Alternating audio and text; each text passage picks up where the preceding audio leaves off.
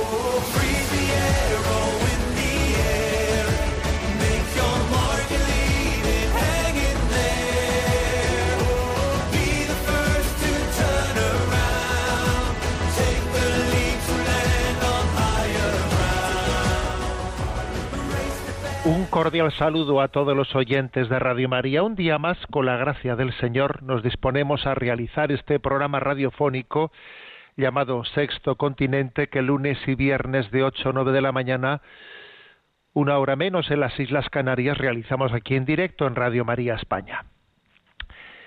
Comenzamos el tiempo de Adviento, tiempo de esperanza, y me hago una pregunta. ¿Por qué el color verde suele decirse que es el color de la esperanza? La verdad es que no lo había escuchado nunca y, ayer se lo escuché a Fray Nelson, un dominico, hacer la siguiente explicación y la verdad es que me llamó la atención. Es que fijémonos que hay árboles que son de hoja caduca, que cambian de color en ese momento en el que llega el otoño y finalmente el invierno y allí esas hojas mueren. Pero hay otros árboles que son de hoja perenne en los que se mantiene el color verde, como son el pino y tantos otros se mantiene el pino, también se mantiene el color verde, pues también en ese momento del otoño y del invierno.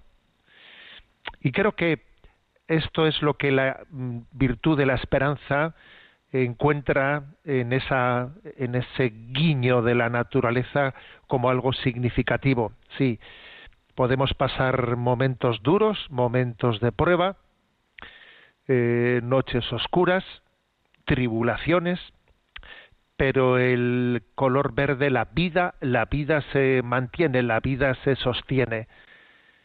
Ese color verde de esa naturaleza que no es que no es caduca, que es perenne, que es esa vida sostenida, que es capaz de mantenerse firme en medio de la prueba, es verdaderamente es una una evocación de la virtud de la esperanza.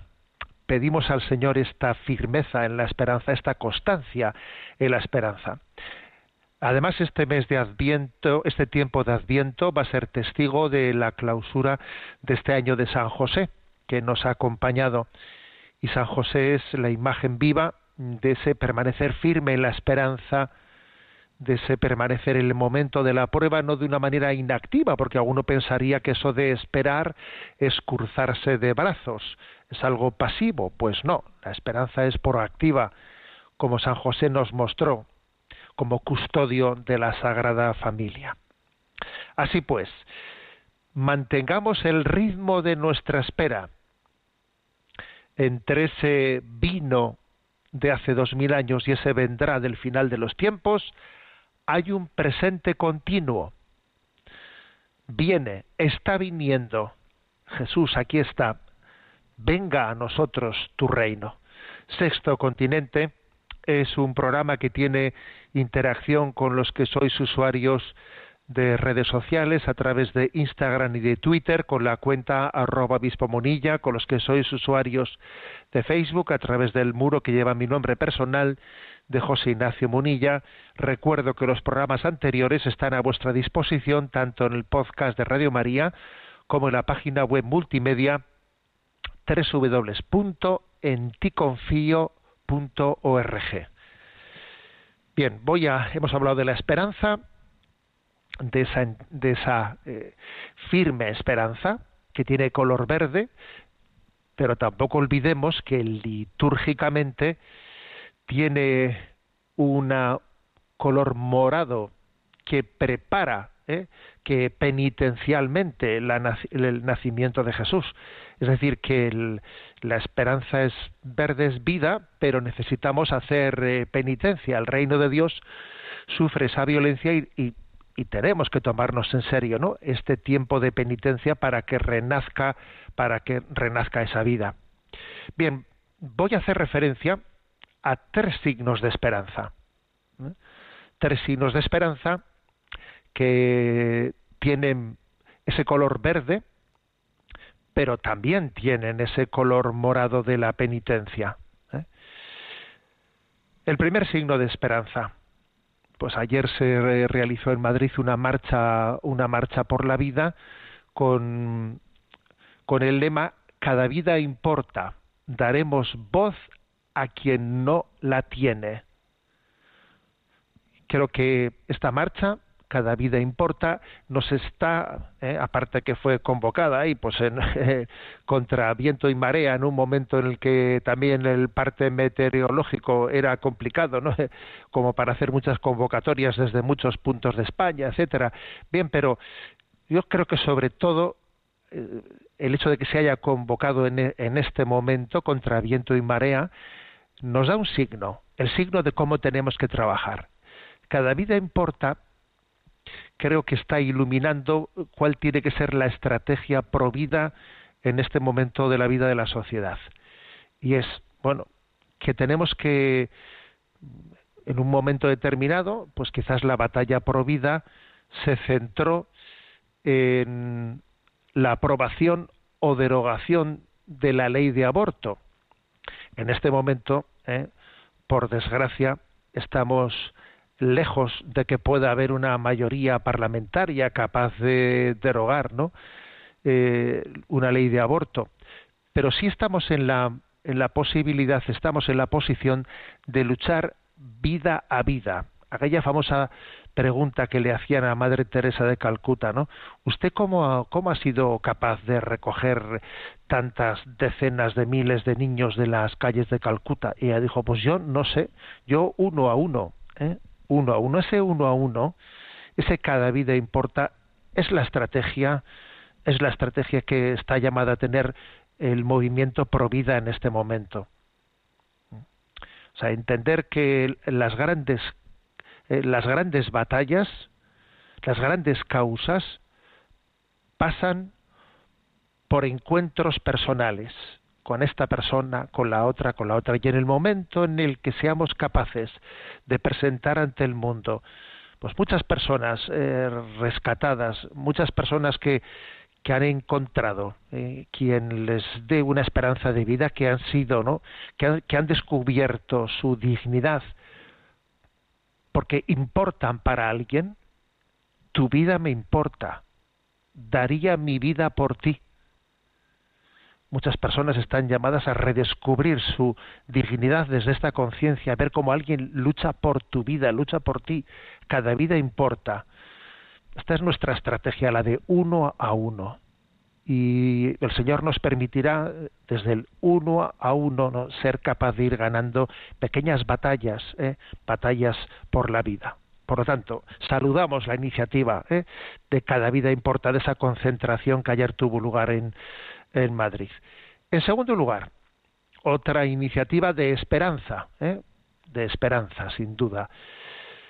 El viernes se presentó eh, en Madrid un proyecto, un proyecto cultural ¿eh? de inspiración cristiana que quiere ser un proyecto de resistencia cultural llamado Neos.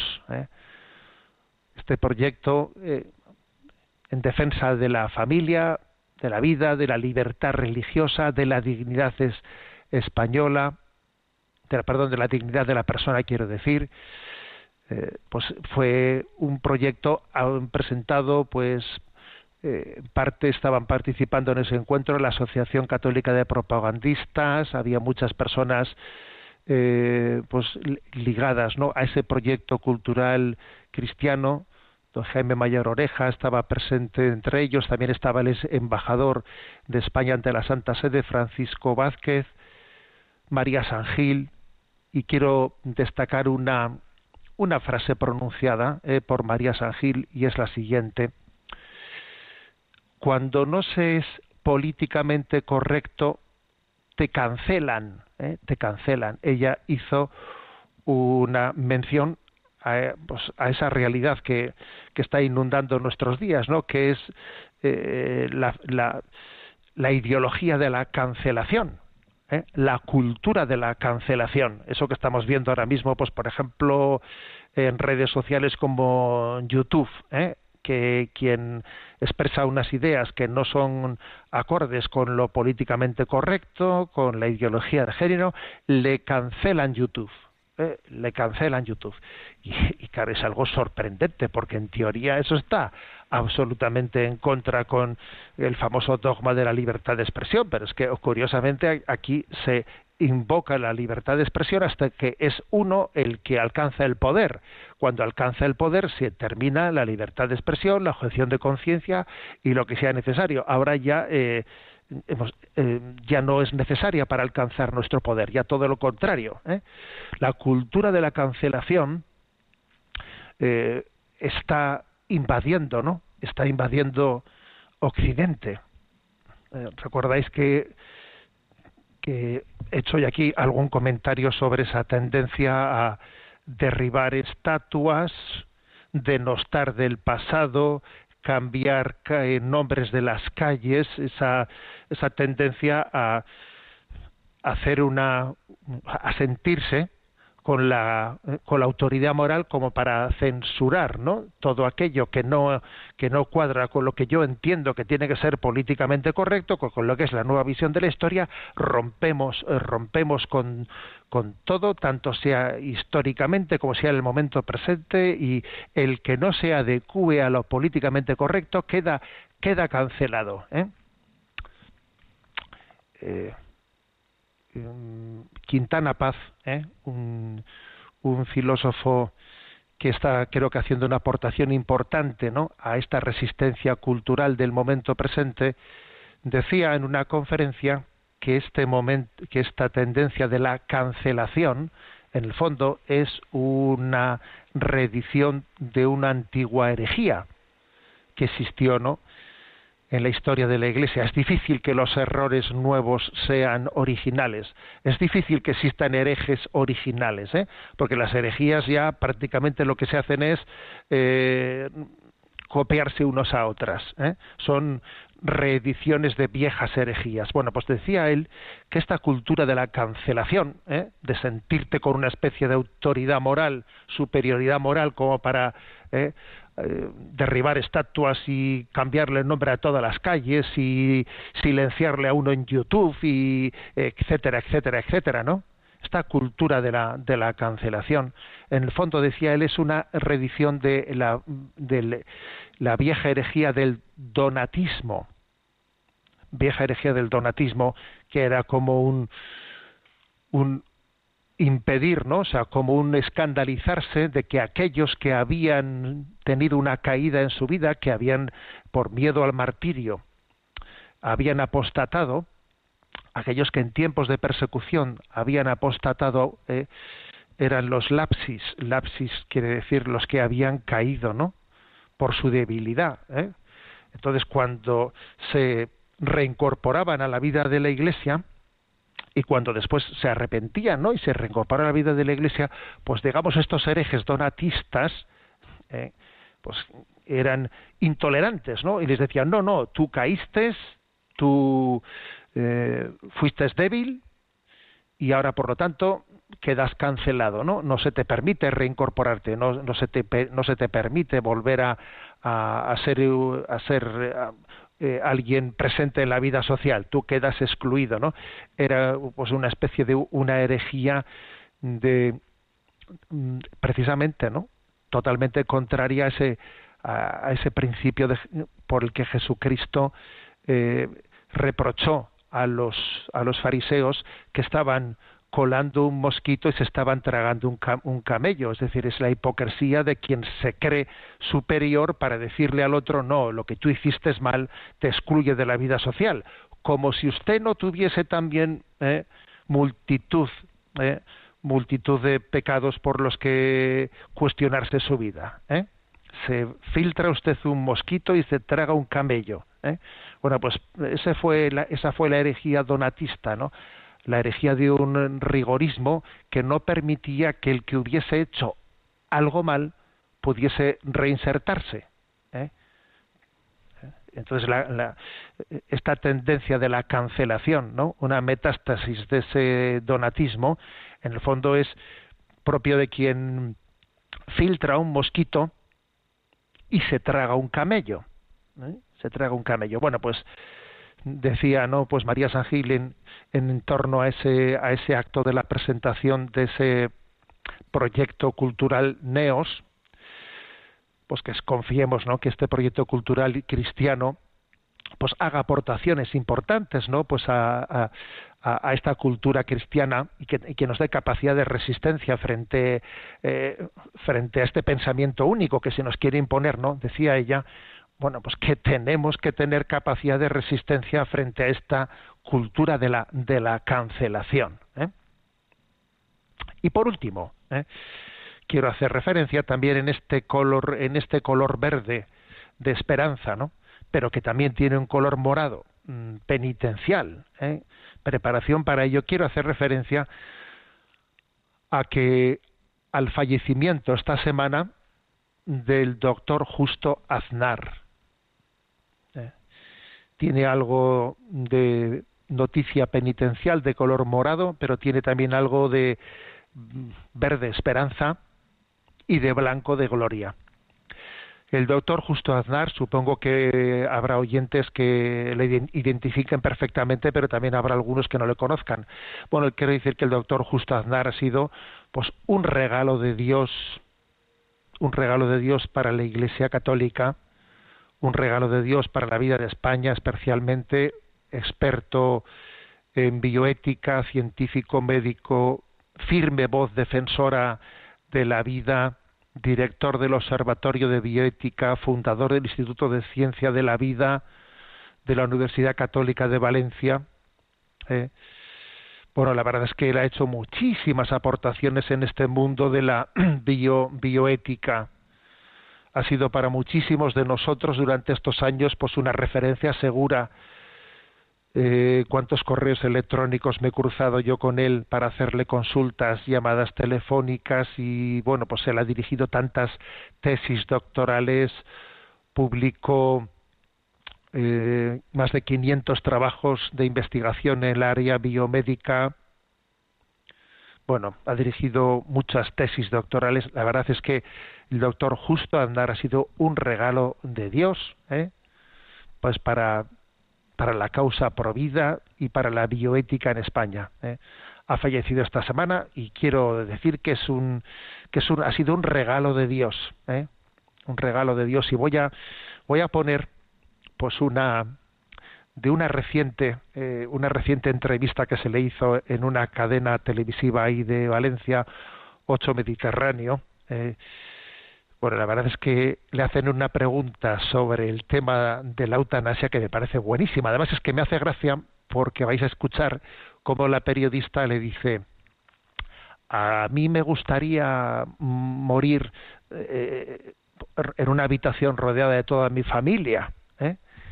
Y le responde el doctor Jusadarjo, a mí también me gustaría eso, lo que pasa es que tendría que ser una habitación muy grande, porque somos una familia muy grande, ¿eh? para que estuviese, pero me, encantaría, ¿no? Bueno, pues, eh, querido Justo Andar, ¿eh? que me oyes desde esa presencia ¿eh? en la que estás, desde esa presencia de Dios que te llama, ¿no? Para compartir con Él la vida eterna. Hay una habitación muy grande en la que compartimos contigo este tránsito hacia la vida eterna. Y ahí estamos todos. Y damos gracias a Dios por tu vida, por tu aportación y te, y te encomendamos, ¿no? esa intercesión por la causa de la vida, ahora que tienes, ¿no? Ahora que participas de la vida eterna, tú que has sido un luchador por la vida, ahora estás en la vida eterna con mayúscula y te pedimos, ¿no? Que, que intercedas desde, esa presencia con el Padre, ante el Padre, por esta causa, por esta causa de defender la dignidad de la vida como antesala de la vida eterna. Vamos a escuchar este momento inolvidable, ¿no? de una de las más recientes, quizás si no la última entrevista que Justo Aznar realizó. Don Justo Aznar, muchísimas gracias por estar con nosotros entre todos. Nada, muchas gracias a ustedes por invitarme, es un placer. Es uno de los mayores referentes nacionales e internacionales en el mundo de la bioética y de la medicina, por lo tanto teníamos que contar con usted para conocer algo más acerca de, este, de esta ley que se ha aprobado en España acerca de la eutanasia. Don Justo, todos eh, queremos morir en paz, todos queremos morir con dignidad. La cuestión es si tenemos autonomía suficiente como para tomar esa decisión y dónde colocamos el valor de la vida cuando a lo mejor nuestras circunstancias no son las adecuadas. Quiero decir, a mí me gustaría morirme rodeada de mi familia y, e intentando alejar el mayor sufrimiento posible físico que pueda tener. Pero estas no son las circunstancias que estamos, que estamos viendo en la actualidad, sino más bien estamos acudiendo al descarte, a lo mínimo. ¿Cómo contempla usted la aprobación de esta ley? Muy bien, a mí también me gustaría eh, morirme rodeado de mi familia, pero tendría que ser un cuarto grande, ¿eh? porque somos muchísimos. Pero, eh, bien, eh, ciertamente yo creo que a la hora de la eutanasia, el primer problema que hay que plantear, me parece que es el fundamental, es qué, que- qué debe prevalecer, la autonomía del paciente para decir que quiero morir o el valor de la vida humana que es superior o no a esa autonomía. Ese es el primer debate. Realmente ese debate puede ser filosófico, antropológico, que no sea el caso, me parece que no es el caso de plantearlo ahora. Pero yo sí quería poner un par de ejemplos que a lo mejor pueden dar luz al mismo. Cuando uno está valorando el suicidio y vemos a un señor en una terraza que se quiere tirar, entonces las, la- las fuerzas eh, de orden público, los quien sea, va a intentar salvarlo y muchas veces incluso arriesgando su vida. Por otro lado, la gente pone en la calle unos colchones, tal, los bomberos, para, por si acaso se, se- tira, ¿no?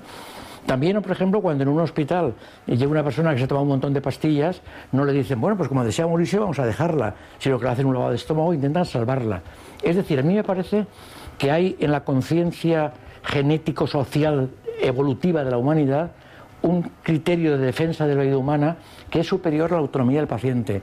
Porque más autonomía que tiene el señor señora que se toma las pastillas o el que está en la ventana que se quiere tirar, y sin embargo, aunque sabemos que era su voluntad, intentamos salvarlo porque se considera que la vida humana tiene más valor. En ese sentido, yo creo que en eutanasia pasa lo mismo. Yo creo que el sentido del valor de la vida humana es muy superior al de la autonomía del paciente. Y ciertamente en ese sentido, pues mm, creo que este, este primer eh, tema antropológico, filosófico, hay que tenerlo en cuenta cuando se juzga la, la eutanasia. Estaba citando. Bueno, eh, bendito sentido común eh, del doctor Justo Aznar, eh, bendita iluminación, ¿no? Que nos dan también los principios cristianos para hacer esta afirmación. ¿eh? Hay algo superior a nuestra propia autonomía, ¿no?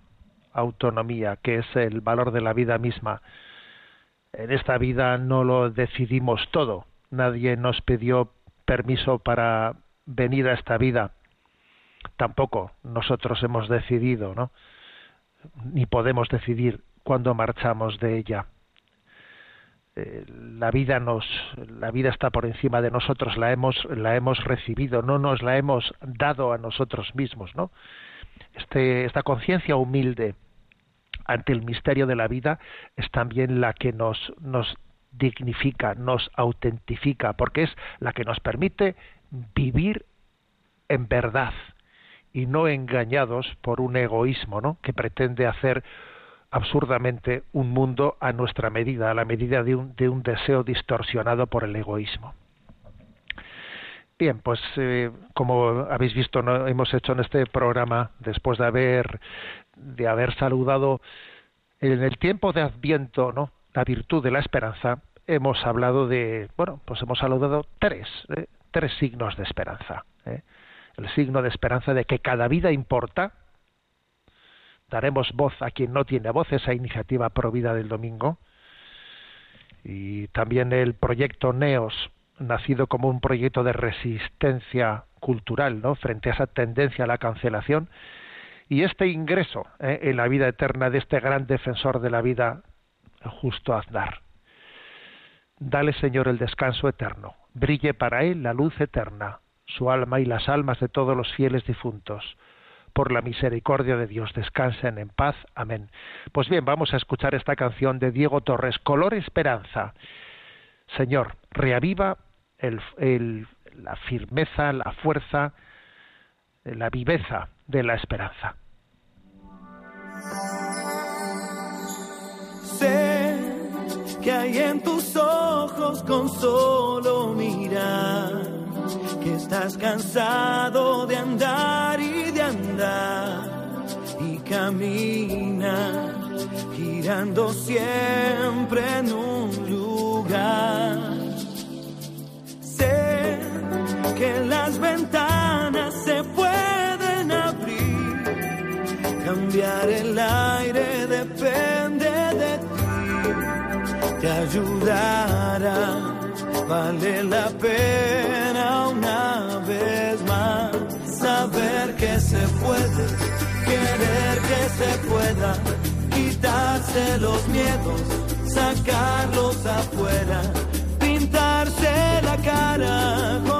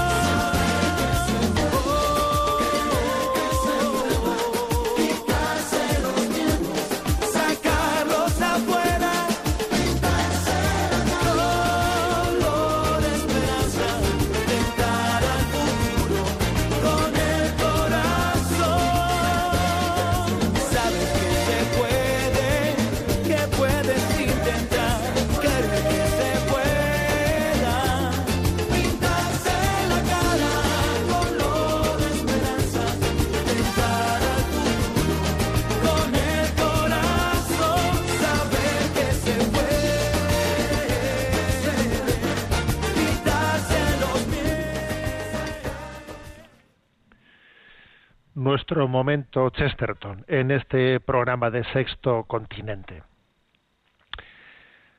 Hoy vamos a hablar del aforismo de la moral, eh, eh, cómo es abordado, qué referencias hace Chesterton a ese concepto de la moral a lo largo de sus obras. Bueno, como siempre hace Chesterton, él hace una crítica ¿eh? Ante el rechazo del modernismo hacia la moral. ¿eh? El modernismo de alguna manera pone en cuestión la moral ¿eh? y esta es, la, esta es la palabra ¿no? que dirige Chesterton. El hombre moderno dice, la esperanza no reside en la religión ni en la moralidad, sino en la educación. ¿Eh? Menos religión, menos moral, ¿eh?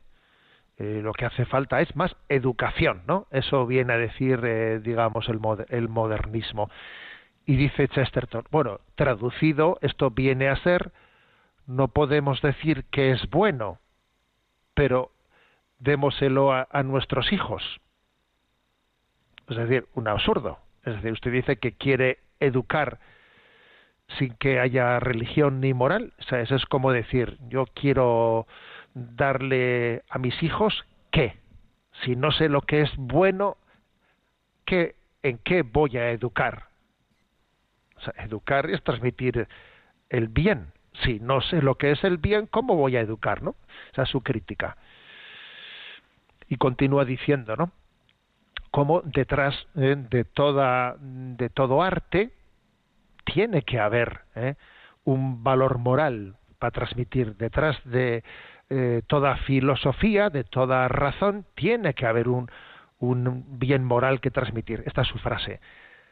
Nada excelentemente artístico ha surgido jamás del mero arte, como nada esencialmente razonable ha surgido sólo de la pura razón. Debe haber siempre una rica base moral para que cualquier gran belleza crezca. Es decir, la belleza por la belleza, la estética por la estética, no, no, tiene sentido. O sea, la, la belleza transmite un, un bien moral. Y el razonamiento lógico está transmitiendo pues un bien. Si no es así, la belleza, eh, la estética por la estética, la razón por la razón, eh, pues es un es como algo encerrado en sí mismo que no transmite nada, tiene que transmitir un contenido de, de, bondad, ¿no? Lo mismo pasa con la ciencia, dice él, la ciencia por la ciencia, eh, pues no se pone al servicio de, de qué se pone al servicio, ¿no? Ciencia sin conciencia, ¿eh? La ciencia y conciencia se devalúan. Dice él, la doctrina de la ciencia por la ciencia se ha desvelado tan imposible como, de la, como la del arte por el arte. ¿eh? Es decir, él insiste en que siempre tiene que estar eh, la moral, la moral, ¿eh? en la base de las cosas que hacemos. Bien, él insiste en que no hay que acomplejarse ante, ante esa especie de ridiculización que eh, la modernidad pretende hacer de la moralidad, ¿no? Es que es un estrecho, es que eh, cosas por el estilo, dice él. No te sientas orgulloso de que tu abuela se sobresaltara por cosas que tú estás acostumbrado a oír sin que te escandalicen a ti. A lo mejor es que tu abuela estaba viva y tú estás paralítico y como tu abuela estaba viva, pues se sobresaltaba y como tú estás paralítico, pues ahí, pues nada, ya no te, vamos, no, te inquietas por nada, ¿no? Nada te llama la atención, nada te escandaliza, ¿no? O sea, ojo con ello. ¿eh? Entonces él eh, eh, insiste, ¿no? En la sensibilidad moral ¿eh?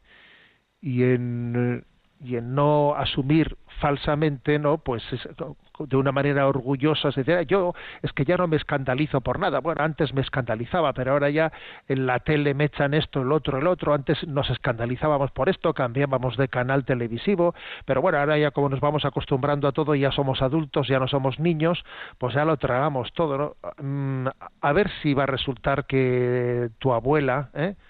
Tu abuela estaba viva y tú estás paralítico y entonces, mm, eh, entonces te falta resisten- resistencia moral, ¿no?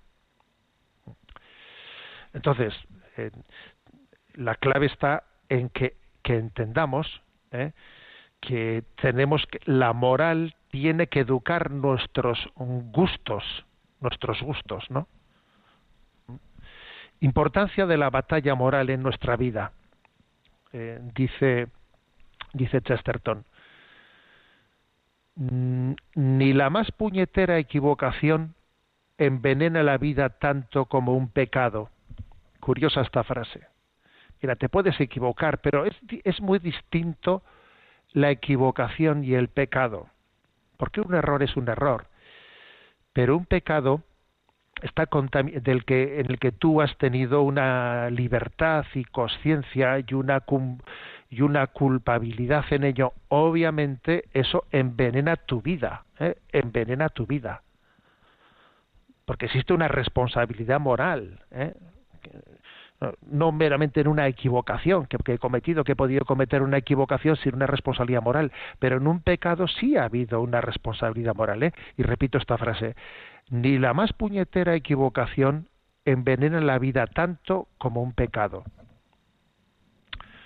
Una equivocación ha podido ser muy grande, pero ha sido una equivocación. Pero un pecado, aunque en, en- en apariencia, ¿no? Pues no haya tenido consecuencias tan grandes como esa equivocación, pero aquí sí has tenido una responsabilidad moral y eso envenena mucho más tu vida que la equivocación que cometiste en el trabajo porque metiste la pata, no sé qué, en el ordenador y se borró el disco duro y fíjate qué, qué metedura de pata, sí, pero eso fue una equivocación, no fue un pecado. Mientras que lo que sí que con- lo que envenena tu vida es el pecado, no la equivocación. Y añade Chesterton, los pecados veniales resultan a veces más difíciles de confesar que los que los mortales. Por eso tiene tanta importancia el confesarlos. O sea, a ver, es que a veces los, los pecados, claro, los pecados mortales suelen ser, de no ser que uno tenga la conciencia muy anestesiada, pues bastante obvios y evidentes, no son intapables en nuestra vida, ¿no? De no ser que tengamos la conciencia muy anestesiada. Pero los pecados veniales, eh, pues es posible que pues por, ser veniales y por no ser mortales, pues nos, nos puedan estar eh, eh, envenenando en nuestra vida, como decía él en esa expresión, envenenando nuestra vida sin que los estemos desenmascarando. Por eso tiene tanta importancia, dice él, ¿no? el confesar los pecados veniales, porque la batalla moral de la vida hay que, hay que darla también ¿no? en las pequeñas cosas. Si no se da la batalla moral en las pequeñas cosas, pues seremos finalmente vencidos en, esa batalla global de la vida. Y dice él, ¿no? No puede hacer nada bien quien no admite que hizo algo mal. Eh, Claro, o sea, eso de pretender ser, eh, yo es que soy positivo, yo no hablo de los pecados de mi vida, yo únicamente lo que hago es promover el bien, eh, promover el bien. Yo en positivo, en negativo, no. Mira, para empezar, los mandamientos de la ley de Dios fue- fueron eh, formulados en positivo y en negativo. No, no únicamente se dijo honra a tu padre y a tu madre, sino también se dijo, pues no matarás. ¿eh? O sea, se formulan en positivo y en, y, eh, y en negativo, ¿no?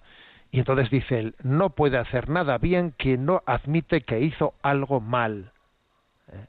Bueno, esto es importante desacomplejarse ante esa acusación continua que se le ha hecho no pues al, cristianismo de que claro que ha estado siempre hablando del sentido de la culpa el sentido de la culpa eh, del pecado a ver claro que hace falta una forma equilibrada ¿eh? equilibrada a la hora de hablar sobre la realidad del pecado en nuestra vida pero lo que no se puede hacer es ocultarla ¿eh? ocultarla y es curioso que forma parte de la nueva era la negación de la existencia del pecado, ¿no? Y la pretensión de decir que no existe pecado, lo que existe es desconocimiento. Esa es una tesis de la nueva era. Lo que existe es desconocimiento. Si tú hubieses tenido un conocimiento más perfecto, no, no, sí existe el pecado, sí existe la maldad. ¿eh?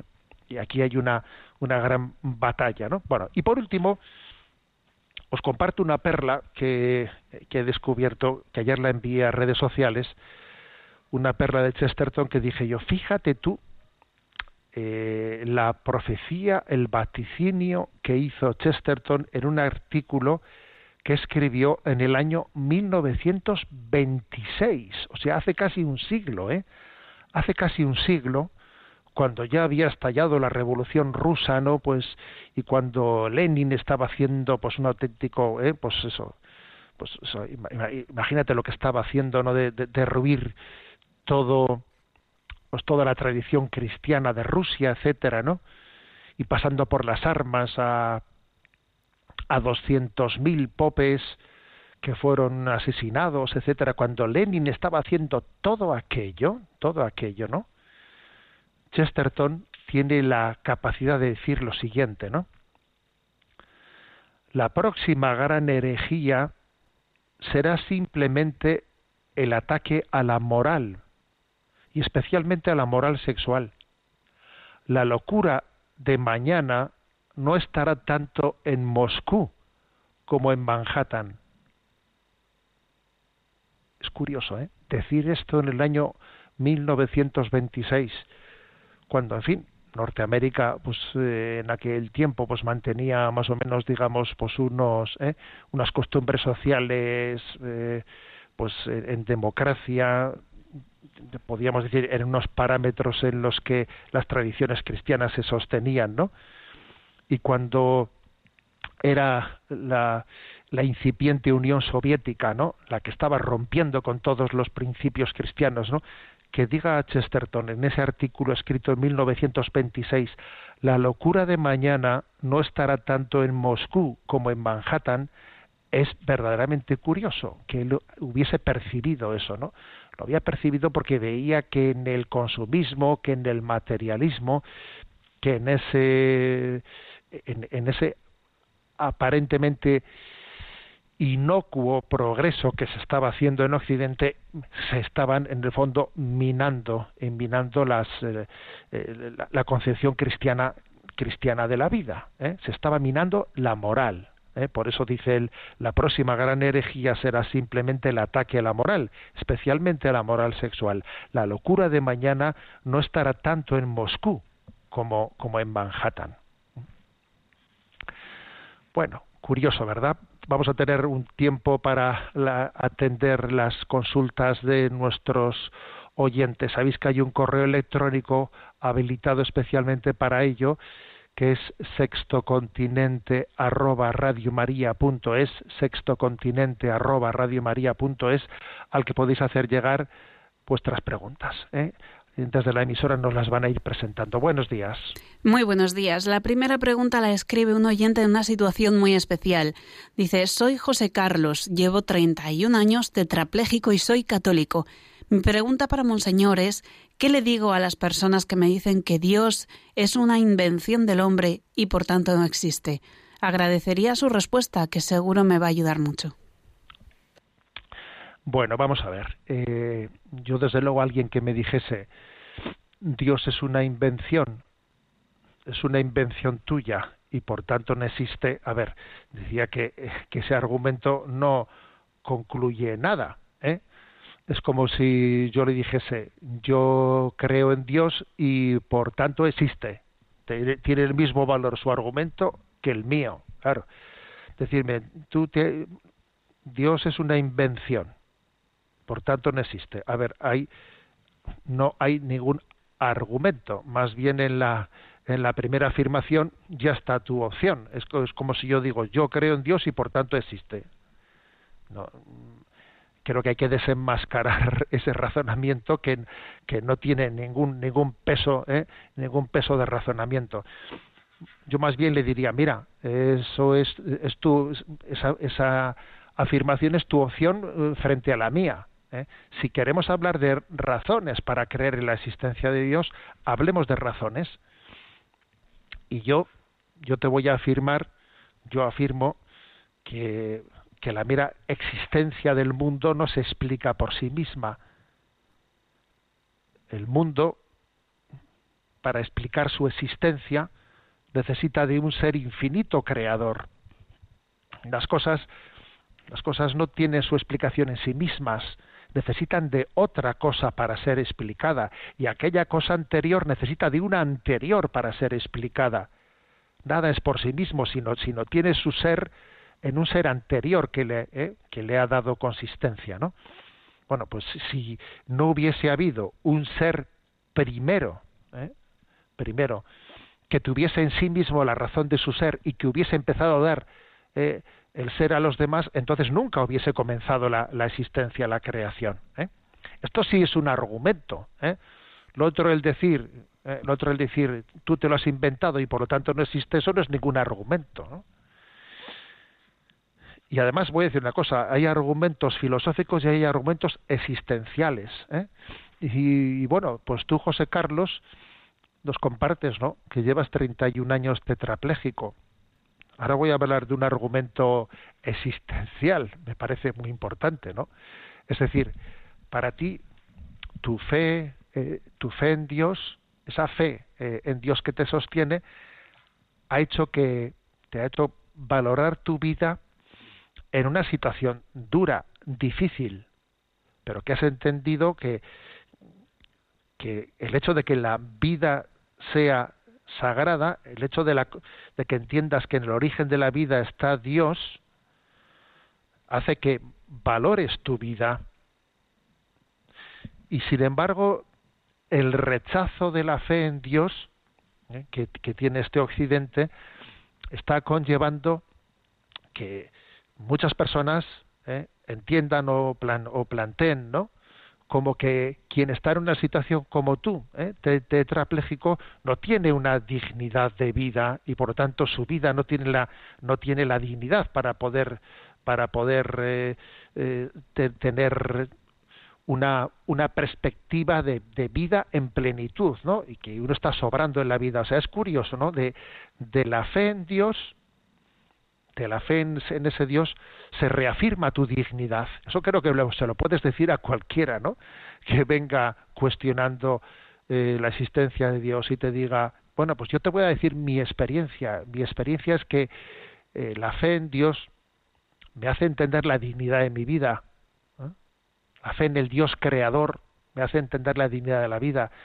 Mientras que observo que aquellos no muchas veces no en el contexto en el que se ha negado en esa fe en el Dios creador de ahí se, de ahí se, se lleva se desprende eh, se desprende eh, la pérdida de conciencia de la propia dignidad eh.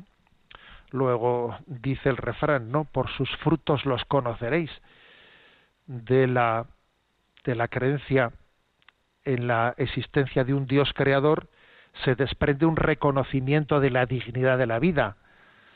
De la negación de la existencia de ese Dios creador, lo que se desprende es la cultura del descarte, la cultura del descarte, la cultura de la desesperanza, la cultura del aborto y de la eutanasia, ¿no? Porque uno pierde la conciencia de la dignidad de la vida. Creo que tú, en tu eh, situación de tetrapléjico, 31 años tetrapléjico, tienes una autoridad moral muy grande para poder decir esto a quien te cuestione. Adelante eh, con la siguiente pregunta. José Luis Martín plantea lo siguiente. Buenos días, quería comentar que el otro día hablando con alguien, que me parece bien formado, me dijo que el diablo les había mandado una enfermedad a él y a su mujer. Yo le rebatí diciendo que el diablo no envía enfermedades, sino que tienta, pero él no estaba para nada de acuerdo e insistió en su idea. ¿Cuál es el magisterio de la Iglesia? Porque sinceramente no veo al demonio infectando y contagiando virus y vacilos. Muy agradecido por su respuesta, le saludo atentamente. Bueno, yo creo que tu, eh, que tu planteamiento está bien, bien dirigido. ¿eh? Lo que ocurre es que creo que no, no es prudente eh, que, lo, que lo fundes en sí, en la hipótesis de si el demonio tiene poder o no tiene poder, pues para influir en la salud física. ¿eh?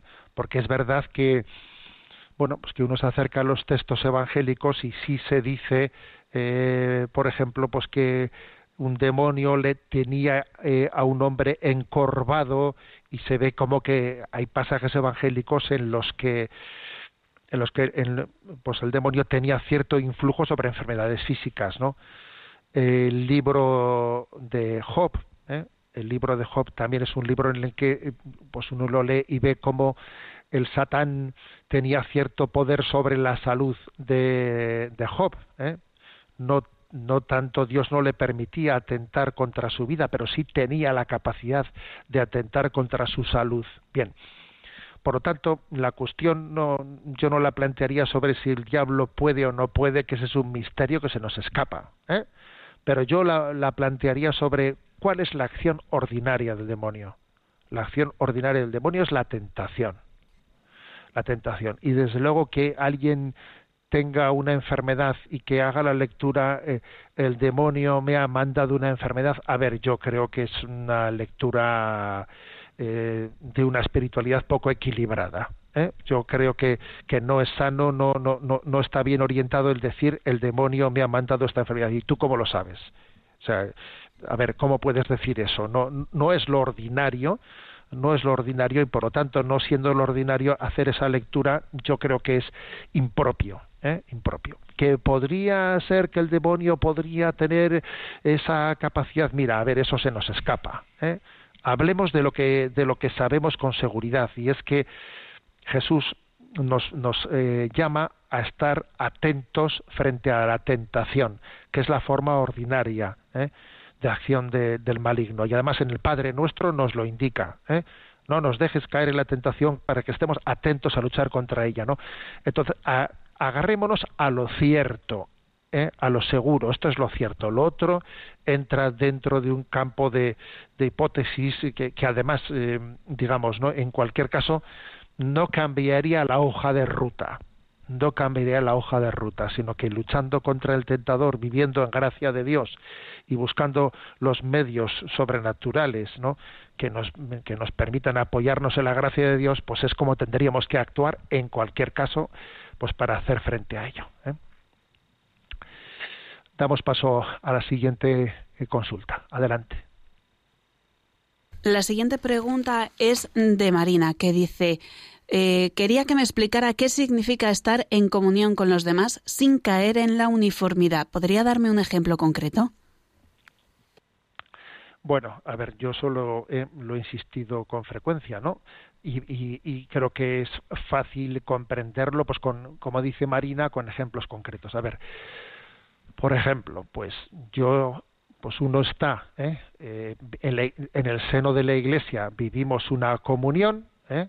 una comunión, por ejemplo, entre los sacerdotes que ejercemos nuestro nuestro ministerio, una comunión en la fe, en el magisterio de la Iglesia, bueno, estando bajo la obediencia apostólica, etcétera, sin que tengamos el mismo estilo y forma de vivir el ministerio sacerdotal.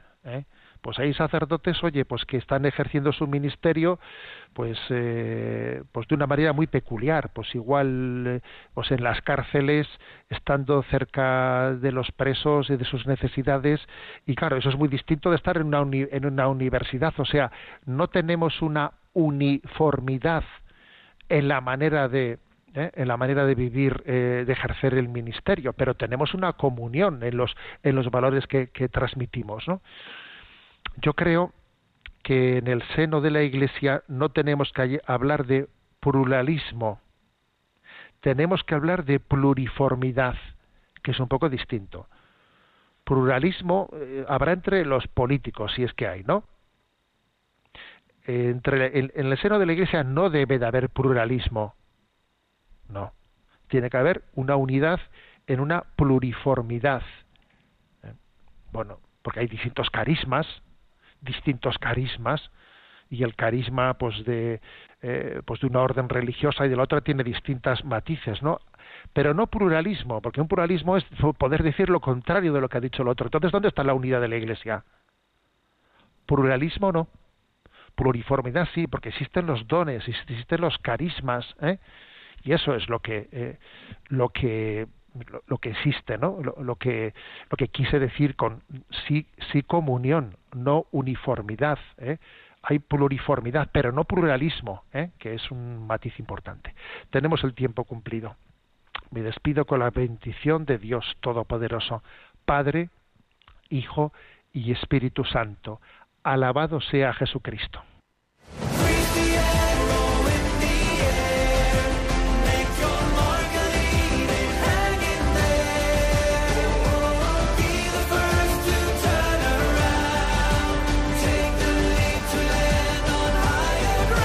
Así finaliza en Radio María, Sexto Continente, un programa dirigido por el obispo de San Sebastián, Monseñor José Ignacio Monilla.